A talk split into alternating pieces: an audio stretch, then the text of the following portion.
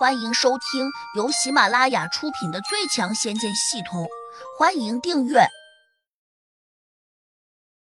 第五百三十一章前倨后恭，判若两人。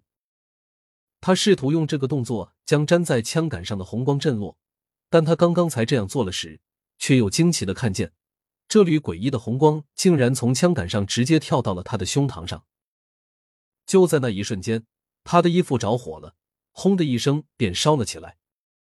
宣公子不禁大吃了一惊，急忙用意念把长枪收进了注物戒指，然后飞快的把着火的外袍给脱了下来，扔向地面。可是他脱掉外袍后，却又难以置信的看见，刚才那缕红光竟像牛皮糖一样，又粘在了他胸前的皮肤上。一股滚烫瞬间传到了脑海中，宣公子第一个感觉就是后悔。要是他不把琉璃金甲交到药老手上，那他现在根本就不怕这朵古怪的火焰。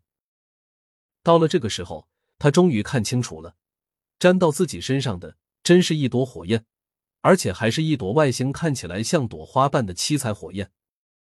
对，这正是胡杨养在体内的七彩仙火。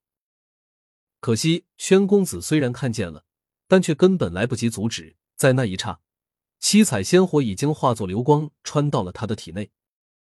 七彩仙火能够如此轻易就得手，其中一个原因是宣公子太大意了，还有个原因是他只是个普通的地仙，身体还不够强悍，当然抵挡不了仙火的进攻。到了这个时候，胡杨没有再冲上来找他缠斗了，相反，胡杨也收回了通灵宝珠化作的长剑，并且还双臂交叉抱在胸前。一脸轻视的瞅着宣公子，宣公子暗道不妙。虽然此时体内还没有什么异常情况出现，但那缕鬼火一般侵入体内的东西，绝对不是善类。他强自镇定的放下了双手，脸皮微微抽搐。不过，杜玉儿和小桃却没有看出刚才的变化，两女还以为宣公子马上要放大招了，于是他们都有些紧张。小桃还紧张的对宣公子求情说。地仙大人，有话就不能好好说吗？你到底想要什么？哪知宣公子淡漠的回道：“我这不是在和你们好好说话吗？我宣公子生性淡泊，与世无争，什么也不需要。”小桃愣住，以为自己听错了，他凝视着宣公子：“你，你真的什么都不想要？那，那你可以放我们走吗？”宣公子勉强挤出笑容说。你们想走就走，本公子不留。小桃一怔，转头给胡杨递了个眼色，低声说：“可能这是个阴谋，你赶快防着一点。”谁知胡杨竟也轻松自如的说：“既然宣公子都这么客气了，我们也得领他的情，是不是？”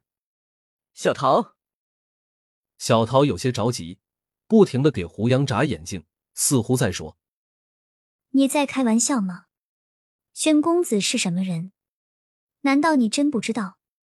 他可是吃人不吐骨头的，哪可能会对你客气？杜玉儿也有点迷糊。虽然他知道胡杨的手段很多，但刚才两人交手不过是几秒钟的事情，就算分出了胜负，也不应该出现这种和和气气的局面吧？你是不是中招了？杜玉儿小声问胡杨。这段时间，他一直跟着胡杨。江湖俗语也学会了不少。胡杨摇头说：“没有，我好好的。”杜玉儿满眼猜疑，当然不肯相信。这时，宣公子突然又满面堆笑的说话了：“胡兄弟，俗话说得好，不打不相识，我们化干戈为玉帛吧，说不定以后我们真能做好朋友。”胡杨沉声说：“我们气息不投。”朋友估计是做不了，我看不做敌人就不错了。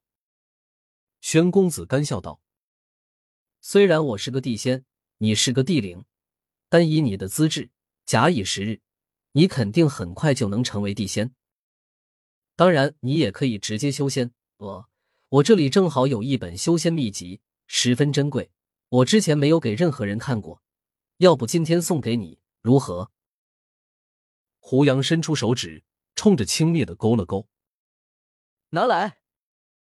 宣公子摊开手掌，上面果然出现了一本名叫《修仙秘籍》的线装古书，书面是青色的，书页有些泛黄。小桃和杜玉儿都看呆了。就在几分钟前，两人还大打出手，几乎要以性命相搏。尤其是宣公子，恨不得要剥胡杨的皮。谁知转眼间，两人又好像和好如初，甚至宣公子似乎还有讨好胡杨的意思。这是怎么回事？两女都觉得这事儿不简单，估计宣公子另有什么见不得人的阴谋。难道宣公子想拿这本修仙秘籍来讨好胡杨，从而叫他心甘情愿的把你让给他吗？小桃认真的问杜玉儿，这次真没有半分亵渎的意思。杜玉儿的脸色微微变色，心情立刻变得复杂起来。这段时间，他一直跟着胡杨，他很清楚，虽然胡杨对他没有那种宠爱有加的感情。但他却也深知，胡杨从来没有过要出卖他的意思。可是人总是挡不住欲望的，如果真有挡住的时候，只能说明那份欲望还不够。而现在，宣公子拿出了一本修仙秘籍，据他说，照着上面修炼，就能成为一个可以跳出轮回之苦的大神仙。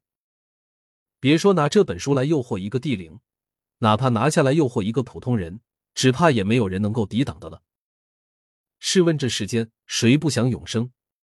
谁不想做一个逍遥自在的神仙？胡杨，你该不会……杜玉儿终于急了，忍不住喊了起来。但是她说出了前半句，却又不知道该怎么往下说。毕竟胡杨一直当她是仇人的女儿，他根本就没有任何资本去要求胡杨为他做什么。到的今天，胡杨还能够处处照顾他。那已经算得上人尽义志了。胡杨转头看了杜玉儿一眼，问：“你说什么？”杜玉儿恨恨的瞪着胡杨，终于还是鼓足勇气问：“你是不是讨厌我了？”